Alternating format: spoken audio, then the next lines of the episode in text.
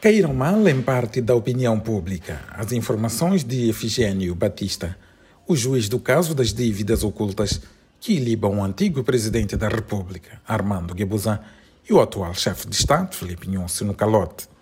Nas contas do presidente Guebuza não tem nenhuma transferência da Primvivest. Na conta da mulher do presidente Guebuza não tem nenhuma transferência de dinheiro vindo de Primvivest.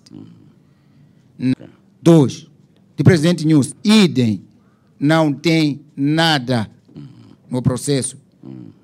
Fez isso em conta. Gregório Leão, antigo diretor-geral da Secreta, questionava as razões de ser o único que fazia parte do comando conjunto das Forças de Defesa e Segurança a ser julgado por uma dívida decidida em conjunto. O juiz Efigênio Batista dá a sua réplica. Os outros membros do comando conjunto não estão aqui porque não tem nenhum indício de que receberam dinheiro do grupo Privivest. Por isso não estão. É tão simples. Se alguém tem esta informação, vai entregar na PGR.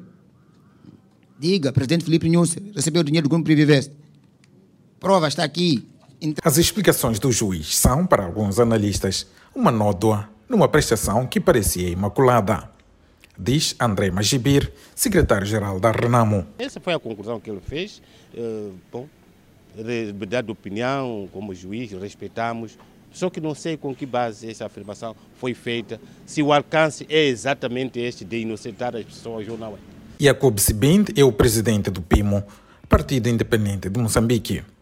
Não tem meias palavras e diz que as declarações do juiz mostram que o processo foi feito à medida do partido no poder. Ele não podia assumir aquela declaração, porque ele não é procurador. Ele tornou-se porta-voz da procuradoria. Como um procurador vem aqui para julgar um processo criminoso, automaticamente não há credibilidade, já dissemos.